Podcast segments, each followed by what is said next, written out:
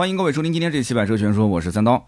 今天这期节目呢，相对来讲声音比较性感啊，因为这两天感冒了，打球的时候身上湿了，湿身之后呢，啊舍不得换掉这一身衣服，在家里面拿着手机坐在沙发上，当天晚上是挺爽的，第二天发现嗓子疼、流鼻涕、鼻塞，哈哈，所以今天声音有点性感啊。但是今天聊的这个车子不是特别的性感，这款车呢叫做大众揽巡啊，目前是预售。这个车其实一句话就能总结了，这个车型就是揽境的兄弟车型，或者说这个车就是途昂 X 的一个换壳车。哎，那我就说完了，今天节目可以到此结束了啊，再见。但是很多人其实说我对揽境也不是特别了解啊，要不今天展开来聊一聊啊，途昂、途昂 X，包括揽境、揽巡之间到底是什么关系啊？这些车型它是什么一个定位啊？大众为什么一定要出这么一款车？已经有那么多个 SUV 车型了，干嘛还要有它？好，我们今天可以展开来聊一聊。其实大家想一想啊，如果你要买一个燃油七座的中型或者中大型 SUV，预算大概在三十万上下，你第一个反应买什么车啊？反买什么车？很多人第一反应应该是买丰田的汉兰达啊，这个销量就不用说了，目前一直都是排在第一位的。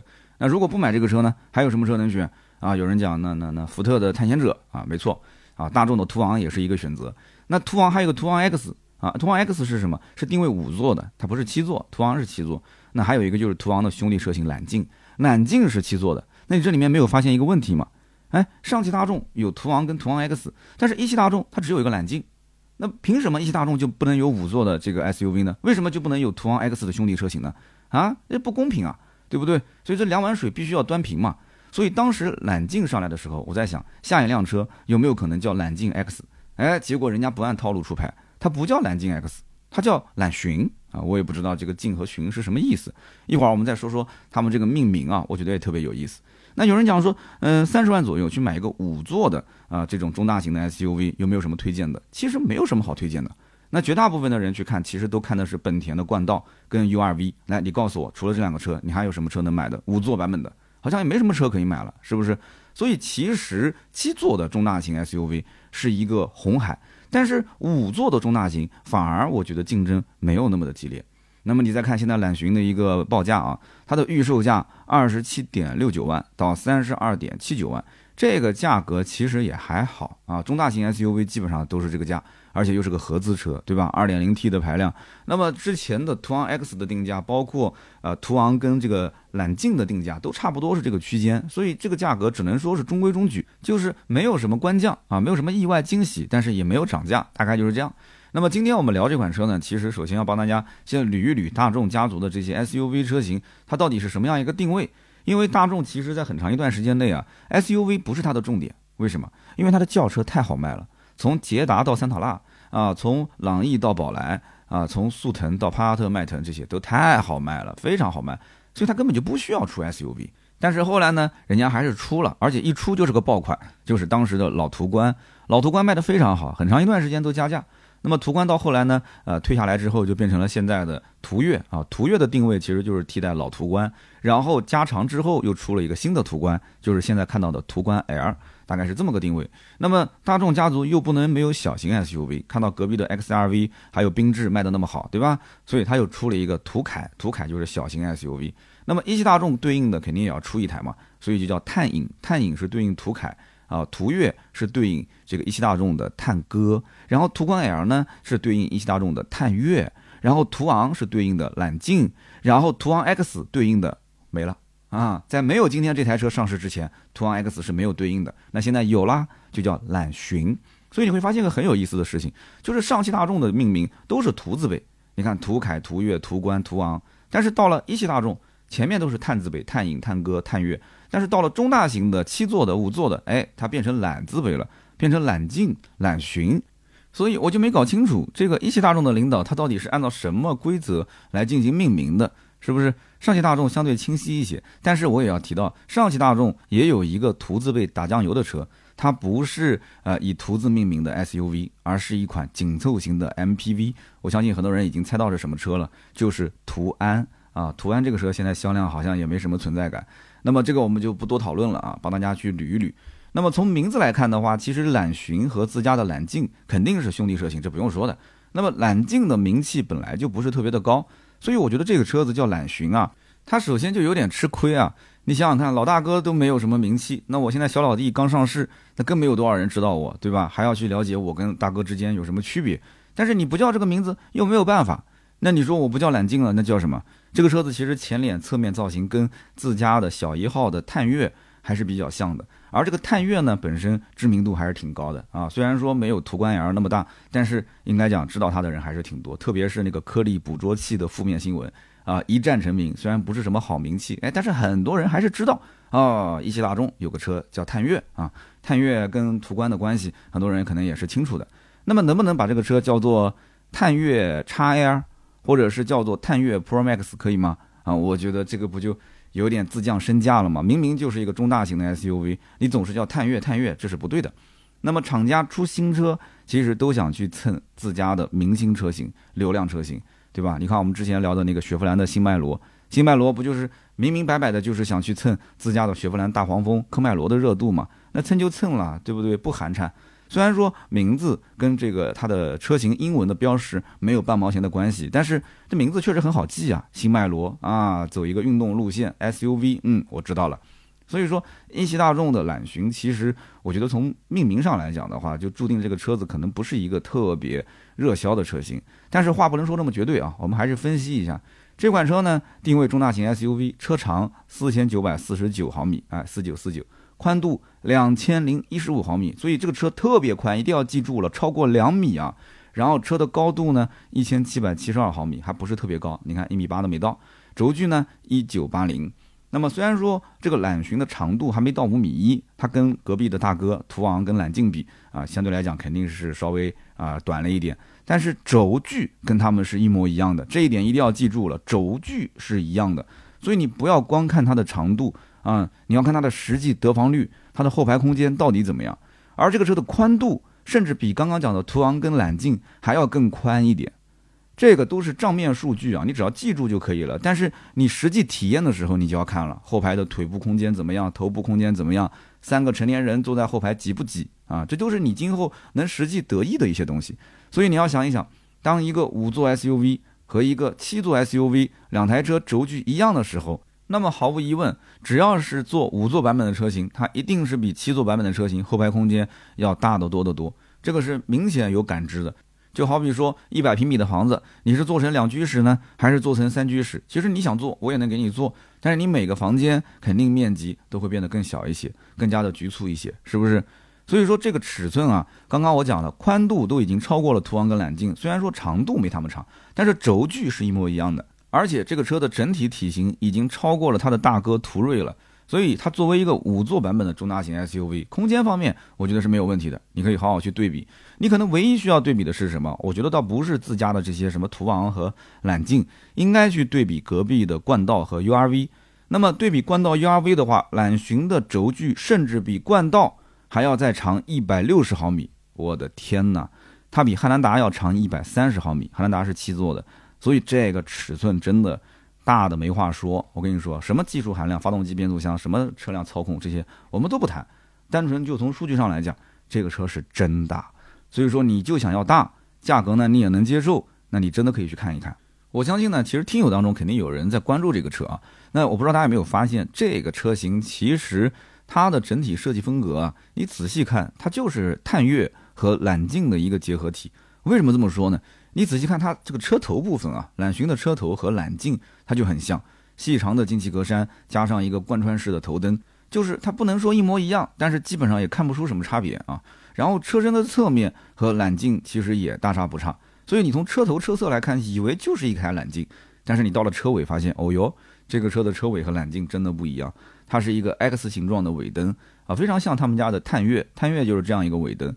所以揽巡的整体造型就是把揽境的车头跟车侧拿过来，再加上一个探岳的车尾，那么就完工了。所以你说这个设计师多么的轻松，是不是？两张图纸这么一合并就完活了，非常简单。但是可能设计师觉得说，嗯，不能这样子，这样子还是有点啊，这个胡差事，怕被领导发现，所以他要搞一点创新。那搞什么创新呢？哎，于是就想到说，能不能在灯光方面再去搞点花样啊？所以这台车揽巡是同平台四个车型当中灯光设置最多的一个版本。比方说，它的前一字板上面有灯带，车的门把手上面有氛围灯，行李架记住了是行李架上面啊，它也有氛围灯，然后还有迎宾灯啊。我觉得它的底盘上面应该再搞一个跑马灯，开起来的时候底下有一圈灯来回旋转啊，那多酷呀，是不是？所以我一度怀疑这个车灯的设计师是不是把奥迪的设计师给挖过来了啊？大家可以去看一看这个车的车灯效果啊。那么内饰方面呢，我觉得呃揽巡就不用多说了，你其实看一眼就知道了。大众最新的十点二五英寸的液晶仪表，加上十二寸的中控屏，组成一个双联屏，这个造型呢，呃，跟上汽大众的零度里面的内饰造型几乎是一样的。那么它的挡把跟那个高尔夫八的挡把是一样的，非常小巧的一个麻将式的挡把。那么至于动力方面，我觉得你可能找一个小学生过来，他只要对车子稍微懂一点的，他都能说出来啊，不用讲了，肯定是 2.0T 1888的发动机，然后分成呃低功率、高功率，再加一个七速湿式双离合变速箱，它就是这样，确实没错，对不对？不管是途昂也好，揽境也好，揽巡也好，途昂 X 也好，还是这个途岳也好，途观 L 也好，反正都是 2.0T。低功率版本呢，就是三三零啊，最大马力一百八十六匹，最大扭矩三百二十牛米；高功率就是三八零，最大马力二百二十匹，最大扭矩三百八十牛米，就这么简单，没什么悬念。那么三三零的版本都是前驱版啊，三八零的版本都是标配佛摩逊的四驱系统。那么从配置上来讲呢，有一些亮点，但是也有一些让人无法容忍的缺点。首先啊。就是揽巡全系都标配 L 二级的智能驾驶辅助，这还算可以的，是吧？比较良心了，大家都很想玩这个东西。然后全系标配七个安全气囊，还有电动后备箱、无钥匙启动、双联屏，这些都有啊，还可以。但是你要看具体的配置，你会发现它的三三零的两驱的版本，一共两个配置都是副驾驶手动调节座椅，这个就有点不能忍了。我都已经花了将近三十万裸车价啊，如果不优惠落地肯定是超三十万。我花那么多的钱。副驾驶还是手动调节座椅，那这种体验可能还没有隔壁的十几万的车子体验好，这个真的是不应该啊。但如果说你能接受这一点不足，哎，其实我觉得除了最低配，三三零的高配是可以考虑的。为什么呢？三三零高配的话，轮胎从十八寸的圈胎变成了二十寸的，然后多了倒车影像，多了并线辅助，多了全景天窗啊。最低配连天窗都没有啊，你想想看。然后还有三十色的氛围灯等等，就这些东西加在一起，差一万块钱。啊，差一万块钱，三三零的动力其实我觉得也够了。但是大部分的人买这个车，其实还是希望买到三八零，二点零 T，他觉得低功率带不动，还是希望有个高功率版本，这样开起来呢更顺畅一些啊，没毛病。三八零你就买个入门版啊，你不需要三八零买高配，这是我对于配置上的一个小建议啊。那么揽巡这个定价，目前的预售是二十七点六九到三十二点七九万。那么按照传统合资车的这个管理体系。后期的正式售价大概率和预售价应该是分毫不差，就算降，我觉得降价的空间可能也就是一两千块钱。之前我们在有期节目里面已经分析过了啊，所以对于这个价格，对于揽巡来讲，你要是觉得不便宜，那你就不用再去指望它正式上市啊大降价之类的，不可能。那目前全系五个配置，两个三三零，三个三八零。那么我刚刚讲了，最低配的三三零精英这个版本二十七点六九，其实我个人是不太建议买的，配置比较低，而且落地都已经到三十，不划算。你不如上三三零的高配。你觉得动力不行，三八零的入门版其实也是可以的。那么目前预售的权益是两千抵五千块钱，相当于就是三千块钱的优惠。那么结合这样的一个定价，很多人心里面就要算笔账啊。你这个车子入门版就要二十七点六九万，虽然说你是二点零 T，但是你只是个低功率。那隔壁的冠道 URV，人家 1.5T 的版本，它的价格其实也就二十二三万，这还没算上优惠啊。那如果说买 2.0T 的版本，我肯定是对标你们家的 2.0T，甚至我对标你的揽巡的 2.0T 高功率。你高功率版入门多少钱？要三十万出头，人家也就是二十七八万，对不对？两者之间还是有两三万的差距啊。所以我为什么要买你呢？而且现如今本田冠道 URV 的优惠还是可以的。那么现在据说冠道 2.0T 的两驱豪华版二十七万左右就可以落地，那不管是配置还是动力，那明显是比你揽巡是有优势的，你说是不是？那么品牌力其实人家也不比你差，本田的冠道人家怎么了？买发动机送车咋的？发动机变速箱还是进口的呢？同样价格我为什么要买揽巡？很多人心里面肯定是要问这么一个问题啊，就是因为你比它大，就是因为你比它空间要更好一些啊，所以我就买你吗？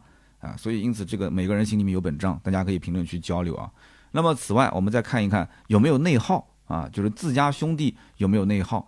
那么自己的大哥揽境，现在很多地方其实优惠力度也非常的大。那么不知道有没有人最近咨询过这个车啊？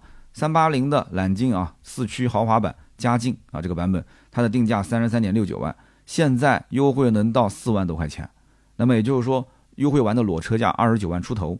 那这个价格，而且是个三八零的版本啊，它只比最低配的揽境贵了一万多一点。但是呢，不管是动力配置还是尺寸，它又有了更大的一个升级，是不是？我们前面讲了，揽境比揽巡实际上要稍微从外观上来讲更大一些。那本来买揽巡的客户，他就是看中揽巡的空间大。现在，但是我加一万块钱，哎，我就加一万块钱，我就可以买到大众一个更大尺寸的 SUV，而且是个七座版的。那你说香不香？所以买揽巡的客户会不会被吸引过去，又回头买了揽境呢？所以我猜很多人可能也会有这样的纠结，对吧？钱都已经花到这个位置了，我为什么一定要买个五座呢？我为什么不买一个七座呢？他会不会经不住诱惑，是吧？本来坚定不移买五座的，结果刷卡买了一个七座啊。因此呢，就算没有同级别的竞品竞争，我觉得揽巡这个市场也会有一点点内耗，跟自家大哥的内耗。所以从目前来讲的话，我觉得揽巡这个定价如果不优惠，那是相当高的。但是我估计优惠肯定也只是短时间的事情。啊，刚开始呢放个一两万块钱啊，厂家的产能慢慢的爬升，等到有一定的库存，再开始优惠两三万、三四万，一直到四万出头，大概是这个位置。那么到时候揽巡它能优惠到四万上下了，那么最低配从二十七万多不就变成二十三万多了吗？二十三万多块钱，你再跟隔壁的 URV 冠道去对比，你会觉得说，哎，揽巡这个价格还是不合适吗？哎，你那个时候再去算一算，觉得性价比好像还可以。现在感觉就是贵，所以你要等它的优惠力度可以稍微缓一缓啊，早买早享受，对吧？晚买享折扣。那么前面我们也说了，途昂、途昂 X、揽境、揽巡，它们之间都是兄弟车型。那怎么个兄弟呢？首先都是基于大众的 MQB 横置平台的产品，其次呢，就是它们的动力其实都一样啊，都是 2.0T 的 EA888 发动机加上七速的湿式双离合变速箱。然后呢，它们的轴距也是丝毫不差，都是两千九百八十毫米。那么除了揽境、揽巡、途昂、途昂 X 以外，还有一个也是他们的兄弟车型。这个人呢挂的不是大众的标，他挂的是四个环，也就是奥迪奥迪 Q 六。对的，奥迪 Q 六其实就是这四款车的兄弟车型。那么大家如果到 4S 店看车啊，我是建议大家不要打开这个车的发动机舱。为什么呢？因为打开之后呢，你可能原先就觉得这车小马拉大车。结果发现发动机舱里面空空荡荡的，啊，这发动机在那个大车子里面就显得特别的小，你可能就更加坐实这样的一个小马拉大车的感受了。这只是感官上的啊，你不能这么判断，这样不专业，你还是要去试去开。那么从官网上来看的话，其实三八零四驱版的揽巡官方标注的百公里加速在九点一秒啊，那这个九点一秒是快是慢就看个人了，对吧？有的人觉得说连轩逸他开的也挺舒服的，那你开个揽巡，那肯定也是挺舒服的。那么根据官方的这个消息，揽巡不会和途昂、揽境一样推出 2.5T 六缸的版本，所以就不要再等了。你说我预算特别的多啊，我就想买一个 2.5T 的，再见啊，再见。你去看看奥迪 Q6 吧，有那么多的钱，你就买个 2.0T 就可以了。2.5T 我觉得厂家可能对这个车的定位，它的对标的这个车型毕竟是本田的。冠道和 URV，人家一个 1.5T，一个 2.0T，我用两个 2.0T 干它已经够了，没必要啊，不用腾出这个手。那么你说大众已经有揽境、途昂跟途昂 X，为什么还要出揽巡？这个非常好理解，三十万以上的 SUV，途昂打七座，途昂 X 打五座。虽然买五座的群体肯定是比买七座要少，因为大部分的消费者已经把钱花到这个位置了啊，就本着那种我虽然不用，但是我一定要有的心态，七座肯定是更好卖嘛。但是这个不关键，关键是什么？关键是，首先我一汽大众是没有五座版的中大型 SUV 的。那你现在上汽大众，你说牙疼话，你说哎，我们家途昂 X 卖的也不好啊。你一汽大众其实可以不用生产这个车了，你就卖卖你的揽境不就行了嘛？七座的啊，我途昂也是七座，那不行，必须得有啊。首先得有，买不买再说。那么你再看一汽大众三十万以上只有揽境，现在出了一个揽巡五座版本，那么客户是不是说我真的不买你揽巡这个车呢？因为市场上已经有途昂 X 了。已经有 URV 了，已经有冠道了，我觉得还真不是。你可以去看一看现在的揽巡的造型，其实跟市面上途昂 X 也好啊，URV 也好，冠道也好，还是有一些差别的。那么具体差别是什么呢？就是 B 柱往后，你会发现，其实途昂 X 是什么？是一个轿跑的 SUV，它是走一个溜背造型的。那么 URV 和冠道也都是溜背造型的。我们讲就是偏运动型的这样一个 SUV，就造型上来讲。所以你如果按照这个来看的话，你会发现，哎，这款车的造型它是偏中规中矩的，就是方方正正的那种 SUV，哎，它不是那种溜背的，所以它的第三排的头部空间会明显好于那些所谓的轿跑 SUV，就是所谓的溜背型的造型。所以这台车子如果是按照这种造型来进行售卖的话，如果你真的很关注第二排的头部空间的话，那可能还真的有一定的销量。从这个角度来讲啊，因为你看市面上的宝马 X3、呃奔驰 GLC、奥迪 Q 卖的都非常好啊，中规中矩的这种造型。但是宝马 X4 哎轿跑 SUV，GLC 的轿跑 SUV，包括奥迪的 Q5 Sportback 这个版本，销量就非常一般。那其实本质来讲它都一样啊。三大件什么都是一样的呀，但是为什么卖不好？其实主要还是因为它走的这个路线就是要炫酷、要轿跑，它为了造型牺牲了一些头部空间啊。但凡是丰田、本田、大众这些合资品牌，它能出一个正常造型的大五座的 SUV，销量应该不会差。那么因此，你放眼整个市场上，似乎在三十万左右这个价位，大五座的燃油 SUV，好像也只有揽巡这个造型算是方方正正、比较正常的。啊，不是走那种所谓的轿跑溜背的造型，所以这款车还真不好说，还真不好说。今后如果经销商的优惠能给到位，给到个四万左右，其实真的不用太多，就跟揽境差不多，四万上下，这个车的销量说不定啊，还真的没什么问题。那么此外，我们按照车型的价格分布来看，探岳主销是二十一点七九万的三三零两驱豪华，那目前呢优惠三万多块钱，落地也就是二十一万左右。揽境刚刚我们说了，优惠四万上下，落地三十一万左右。哎，你就会发现。探岳和揽境之间有将近十万的一个价格空缺，这个十万的价格空缺，那相当于就是你得有一款新车能够弥补上。那么现在揽巡不就来了吗？揽巡上了之后，如果按照我们算一笔比较呆的账，那么前面探岳的落地主售车型二十一万啊，然后揽境的主售车型落地三十一万，中间除个二，相当于就是你再加个五万块钱，二十一加五，这个车型应该主销在二十六万落地，算是比较合理的啊，二十六七万的上下。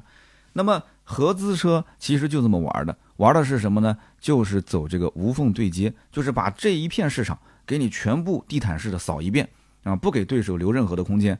我要让你窒息啊，我要让你没有任何还手的余地。不是说啊你好我好大家一起来分蛋糕就那么大，现在就是个红海，是不是？所以说目前来讲，揽巡走五座，揽境走七座啊，然后探岳打五座啊，从紧凑型到中型、中大型，我就一路给你洗过来。啊，甭管是什么样的客户，我都要。那么前段时间我们也聊过本田，本田它本身就有 XRV 和缤智，它本来就有皓影跟 CRV，哎，现在又出了一个 ZRV 智在，后期还会出一个 HRV。那这个价位不就是跟啊下面承接到 XRV 和缤智，上面承接到 CRV 跟皓影嘛？也是为了填补这个空白。所以你会发现这个市场非常非常的卷啊。ZRV 的智在最低配十五点九九，XRV 的顶配十五点二九，正好两个车中间就差七千块钱。那你会买谁呢？啊，所以大家也可以讨论一下。那么我们最后再来分析一下什么人会买这个车。其实说到底，买这个级别的车，而且不去追求三十多万买一个奔驰、宝马、奥迪的，那么他们在合资里面，丰田、大众、福特这里面选，说明它是一个改善型非常强烈的一个用户，他需要改善它的空间，改善它的动力体验。但是三十多万他都花了。为什么一定要买五座呢？买大五座呢？同样的价格可以买七座，是不是多一排座椅出行那更加方便？带着全家人一起旅游不用开两辆车，那不香吗？但你要知道市场的需求它是多样性的，有人觉得七座是刚需，那有人就是觉得七座是伪命题，所以他每个人的需求就是出发点不一样。比方说我们之前秋刀鱼的那个节目主持人秋晨，他其实就是个大家庭，他据我了解，父母、他哥哥、他嫂子。然后他哥哥嫂子的孩子，你光这么算算的话，就一二三四五个人，加上他六个人，他们家就非常适合去买一个六七座的车，对不对？经常一家人一起出去玩，不用开两辆，这个是刚需，这不是伪命题。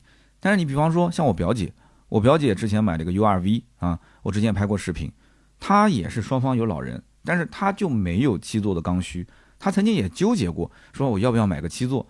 我当时就笑了，我说你买七座有什么意义呢？对不对？他的父母是常年做生意，需要看着店，然后对方的父母就是我的这个姐夫啊，他的父母也是平时不怎么会过来带孩子的，也有自己的一些事情。那么双方，你说两个家庭一起去出行，那别说一年几回了，你应该问十年或者是二十年有几次，那这可能性非常非常的小。你为了这种微乎其微的可能性买个七座，牺牲二排的空间有意义吗？完全没有意义。所以说，你要明确自己的需求，然后你再去做对比，你就会发现他们之间的优缺点其实就在眼前，非常的明显，对不对？你说买个七座的 SUV，就算是个中大型的啊，不管是途昂也好，揽境也好，包括中型的汉兰达也好，它的第三排座椅就是个小板凳，它就是第三排会地台很高，坐垫又很短，坐着就是不舒服。那你就为了这么一个座椅，你说有什么必要呢？没必要。但是你坐到五座的这个大五座 SUV 上，不管是 URV 冠道还是今天我们说的揽巡，你都会非常清醒、非常明确的意识到，它的这个后排空间是肉眼可见的体验是不一样的，就坐得非常舒服啊，座椅也大，腿部空间也大，甚至包括今天我们讲的这个车，头部空间也很大，对不对？所以他会发现五座更适合自己，没有必要啊给自己创造那些所谓的伪需求。所以不用盲目的去追求说一定要有第三排或者是怎样，这个呢，我觉得是很多人可能心里面一直跨不过去的一个坎儿啊。钱都到花到位了，感觉五座还不如七座，但是你真的要知道，七座跟五座这是房型不同的问题，二排的实际体验真的是不一样。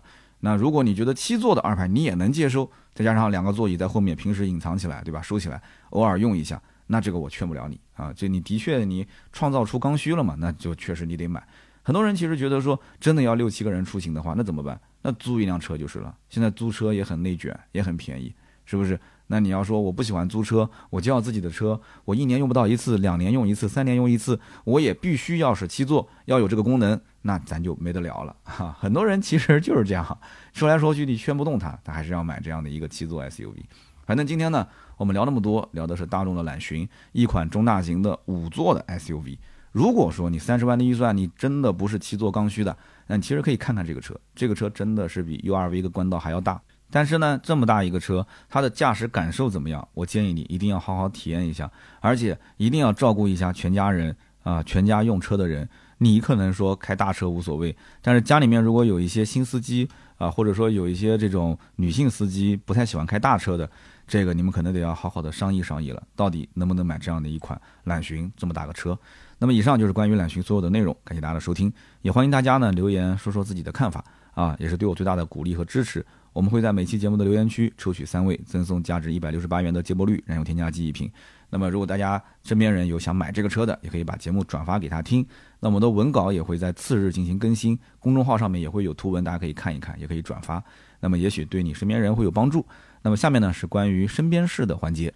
今天的身边事啊，我们聊一个最近网友比较热议的新闻，就是在山东烟台的一个洗浴中心，有一个妈妈呢带着她的儿子想要进这个浴室，但是大堂经理就拦着他不让进。为什么呢？因为这个孩子看上去啊，呃，身高已经差不多在一米一、一米二的样子了，就觉得说你带他进女浴室肯定是不合适的，毕竟对吧？你这是个儿子，是个男生，你到了女浴室，你你侵犯别人隐私。但是宝妈的意思是，我的儿子才刚刚上幼儿园，我就想知道他到底能看哪了，对吧？那侵犯别人哪里了，对吧？我觉得没什么问题。但是经理的意思是，这是公共场合，你侵犯了他人的隐私权。那宝妈还说，那我还讲他们侵犯了我的呢。呃，两个人就争执嘛。那么大堂经理的意思就是说，如果你们家孩子确实是幼儿园，身高没超过九十公分，那这个我们相关规定也是可以。但是你现在孩子毕竟这么高了，那所有的人从心理上是不能接受的，确实是侵犯隐私权了。那么这件事情呢，网友的评论那基本上都是一边倒的，肯定是不支持这个妈妈带孩子进女浴室。可是又有很多网友讲，的确自己小的时候也遇到过这种情况啊，爸爸妈妈把自己带到啊男浴室或者是女浴室，那肯定都是妈妈带儿子嘛，爸爸有的时候是带女儿。那么我们在游泳的时候，经常也能看到，就是。这个女的游泳池里面，比方说妈妈带了一个儿子过来，然后男的游泳池里面，爸爸带了一个女儿过来，带他去换衣服，对吧？那肯定都是幼儿园的这种小孩儿。那么这件事情很多人都有印象，而且身边其实还算是比较常见。那么大堂经理讲的这个什么孩子身高不超过九十公分，呃，我们其实可以给你带，超过九十公分，这个确实就不太合适。这种说法我也是第一次听到。那么我也查了很多网上的资料。我也没有查到说有相关的明确的规定，什么九十公分以下的孩子，如果是男生，妈妈是可以带到女浴室；如果是女生，爸爸是可以带到男浴室。我没有看到这些相关资料，但是我查到什么呢？就是有相关的部门，它的官方公众号啊，这个是职能部门，他公众号里面就去分析这个案例，说民法典就规定了，自然人是享有隐私权的，任何组织或者个人不得以刺探、侵扰、泄露、公开等方式侵害他人的隐私权。那么需要注意的就是，自然人的隐私权是一种支配权，只要自然人不同意，其他人就不得以任何理由进行侵犯。那么这一次的这个烟台的案例来讲的话，虽然说这个妈妈她一再强调自己孩子只是在上幼儿园，但是并不能因为这个妨碍其他人行使自己隐私权的权利。那么如果说这个妈妈执迷不悟，坚持要带孩子进去，虽然说孩子还小，无法承担呃侵权的责任，但是按照民法典的规定，应该是由孩子的监护人承担侵犯隐私权的这样的一个相关责任。那么或许有网友就要问了，说这个涉事孩子如果低于九十公分，那妈妈把他带进去就不侵犯隐私权了吗？那么回答这个问题之前，我们首先需要明白一点，隐私权是一种可以放弃的权利。那么也就是说，你有支配权，你也可以有权利放弃它。那么，因此你到了这个浴室去洗澡，如果说你知道这家浴室有相关规定，就是呃某些妈妈她可以去带九十公分以下的儿子进到浴室去更换衣服，或者是爸爸可以带女儿进到男浴室更换衣服，你知道这么个规定，那么你也选择在这个浴室进行洗浴的话，那么其实就视作当事人他放弃了隐私权，那么就不存在侵权之说。因此，像烟台的这个案例啊，其他的女浴客来到浴室之后，她知晓相关规则，付费进行洗浴，那么其实就默认了身高九十公分以下的孩子啊，妈妈是可以带儿子进来进行更换衣服、进行洗浴的，她等于放弃了部分的隐私权，所以不存在侵权。那么，因此这个事件大家怎么看啊？我曾经在节目当中也举过一个例子嘛，我说如果一个老公跟一个老婆吵架啊，老公是躲在澡堂子里面不出来，那么这个媳妇儿又比较泼辣。然后单枪匹马冲到男浴室，揪着老公的耳朵给拉出来。那么这种情况，你说侵犯不侵犯这些男生的隐私权？那肯定侵犯了嘛。但是我相信绝大多数的一些男性啊，这个就一丝不挂的，就最多捂一下，对吧？这个有点尴尬，但是也不会多想。但是如果反过来，如果老婆跟老公吵架，躲在女澡堂子不出来，老公单枪匹马的冲到女浴室，哎，那接下来可能你就得啊喜提银手镯一副了。那么你看这个问题其实也挺困扰我的，因为我知道从法理上来讲的话，这就是隐私权被侵犯，对吧？但是如果你是从情理上来讲的话，有的时候实际的判断好像还真的不是这样。那么我们在生活当中，包括在网络上，我看到这个事件的评价里面，肯定很多人都是支持是不让这个呃妈妈带孩子进去的。但是也有人去分析啊，说那如果说这个妈妈她就是确实要给孩子洗澡，那么这个孩子。他可能就是一个单亲家庭啊，这妈妈也离异了。假使说啊，他妈妈离异了，那这孩子只有他妈一个人带，他家里面可能就是洗不了。那这种情况下，他怎么去操作呢？他只能带他去洗啊。这孩子又是个未成年人，又是个幼儿园的孩子。那么反过来讲，那如果是在游泳池，经常都是妈妈带着孩子去学游泳，对吧？爸爸带不了，那孩子就是个幼儿园的孩子。那妈妈带儿子进到女浴室去换衣服，或者说那爸爸。啊，妈妈去上班，爸爸带着女儿，幼儿园的女儿去男浴室去换衣服，那这个确实生活中这个例子还是挺多的，所以我也不知道这个具体应该怎么样去操作啊。有的时候生活中这种小案例拿出来说一说，也挺有意思的。那么生活当中，我相信很多人也遇到，也可以在我们节目中探讨一下。然后我看到网友也挺有才的，网友说这个妈妈执意要把儿子带到女浴室，那不能换位思考一下吗？那要不你就让儿子带妈妈去男浴室换衣服就是了。那我觉得这个网友也真的是个人才啊，真的是个人才。反正今天呢，我就聊这么一个身边事儿啊，也是网上热议的一个新闻，你稍微搜一下都能看到这个视频的一个报道。那么大家也可以讨论一下，就这件事情你怎么看？你身边有人是这么操作的吗？或者说你自己小的时候，或者说你现在有孩子，你有没有过这样一个操作方式啊？那么是不是很尴尬？你以后还这么做吗？还是说你听到今天有个关于隐私权啊，知道了这么一个九十公分的一个相关的规定，你是不是回家给孩子量个身高，然后今后还是不要这么做了？好的，那么以上是身边事，下面是关于上期节目的留言互动。那么上期节目呢，我们聊的是新款的博越 L，那我看到有很多人是博越的车主啊，这位叫做祥林林祥幺八九，他说我是二零二零款博越 Pro 的车主，车呢还是不错的，油耗其实也还行，主要就是老婆觉得好就行。那么以前呢是开了六年的别克的昂克拉，那台车车内的味道，一直到我卖掉都没有去掉。老婆呢是一直开一直抱怨。那么后来把这车卖了之后呢，我们去买车的时候，老婆就是用鼻子投票。当时看到博越 Pro，发现哎车内没什么异味，她挺满意的，所以就买了。那么现在媳妇儿也是开了三年多啊，天天开，油耗、保值率啊、品牌啊这些其实都不重要。只要媳妇她不抱怨啊，媳妇觉得说这台车开得好，那就行了，她高兴就好啊。这个呢，我是深有感触啊，跟我们家那个威马是一模一样。到今天为止，我那个威马都已经三年了，我媳妇还是觉得有味道，但是我就是觉得没味道。我用了各种方式方法啊，但是我媳妇都是不想开这个车。到今天为止，我那车她开的也没超过十次。那么下面一位听友叫做沈清 W 街，他说作为百车全说的老听友啊，我想给三刀节目提几点想法。那么第一个呢，就是听三刀节目当中提到过，说百车全说的听众挺多的，但是好像很难是凭这个音频节目去挣钱。但是我个人希望这档节目仍然要做下去，原因有以下几点：第一个。这个节目毕竟开播时间非常长，口碑还是不错，群众基础很好。第二个，他说我呢是一个五十多岁的听众，我的眼神呢呃不太好，所以我不能长时间的去看视频，但是听音频呢我就没有这个顾虑，所以我休息的时候、开车乘车的时候、散步的时候都可以听。那么这样一类的受众应该讲还是不在少数。那么第三一个呢，虽然说有些人可能不喜欢节目当中的身边事环节，但是我个人很喜欢。我每次听节目，那这个部分呢我是必须要听完。因为这一部分的内容，呃，才是跟我们生活当中啊息息相关的内容，非常接地气，就像北方人说的唠嗑一样，听着就很真实、很亲切。那就比方说上一次三刀在高铁上丢东西，然后拿错行李的故事，其实就告诉了我们如何处理这一类问题的方法。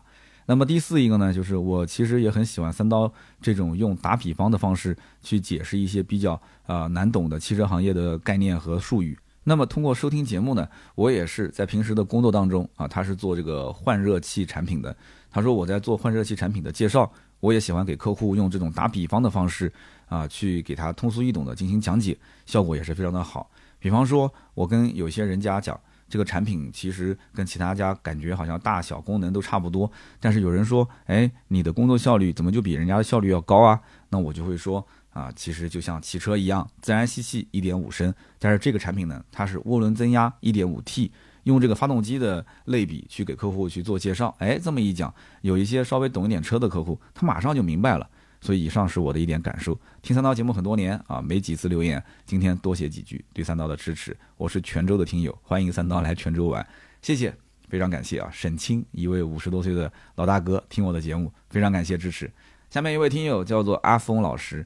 他说我是一七款啊，一点八智联的车主博越。他说讲述一下当初买车的经历。我一四年的时候买了一台手动的二手的 B 七零啊，奔腾 B 七零。他说最终呢，这个车子也是走南闯北陪着我，最后开成了一个战损车。那么换车也很突然，二零一七年五月份，突然我这个车子就挂档有点困难。我当时就在想，档都挂不上了，那不如就换了。当时呢想买个 B 级车，也看了很多，比方说凯美瑞啊、迈锐宝 XL，但是我兜里的银子不足，所以打消了念头。那么突然有一天，我们科里面有个同事，他是天天在看车，看了一年多，最后买了一个三大妈之一啊卡罗拉。他当时就鼓动我说啊，最近国产 SUV 特别火，要不去看一看。于是呢，我们就先看了传祺的 GS 四。当时这个车的优惠力度非常大，但是我试驾了几百米，我发现变速箱各种卡顿啊，所以我就 pass。后来呢，又去看了哈弗的 H 六，非常非常火。工作日的时候，有很多人在 4S 店。我们当时就试驾了一下，感觉这个车动力啊还是不错的，外观内饰也都满意。但是最后一算价格，要十四点六万落地啊，感觉还是有点超预算了。后来又看了荣威 RX 五，发现这个车反正不管外观内饰车标都不是很感冒，没什么兴趣。最后呢，我们就去到了吉利 4S 店。当时博越是号称国产最美 SUV，我当时看了感觉确实也不错，一点八智联落地啊，能在十四万以内。他说我是一个卡预算非常严的人，超过一分钱我都不买。我当时的预算就是十四万以内，所以整个的看车过程其实没到半个小时。当时是属于一时冲动，就直接下了订单。但是订完之后就产生了不良后果。第一，我订这个车呢没跟我的对象报备，所以一直被我对象数落到现在。那么第二，当时也是比较的这个匆匆忙忙的去买啊，没有好好的杀价。据我了解，我当时谈的价格距离最低价应该还是差一点的。那么还有一点呢，就是呃，一个液晶仪表和你好博越，当时脑子一热，我加了大几千块钱。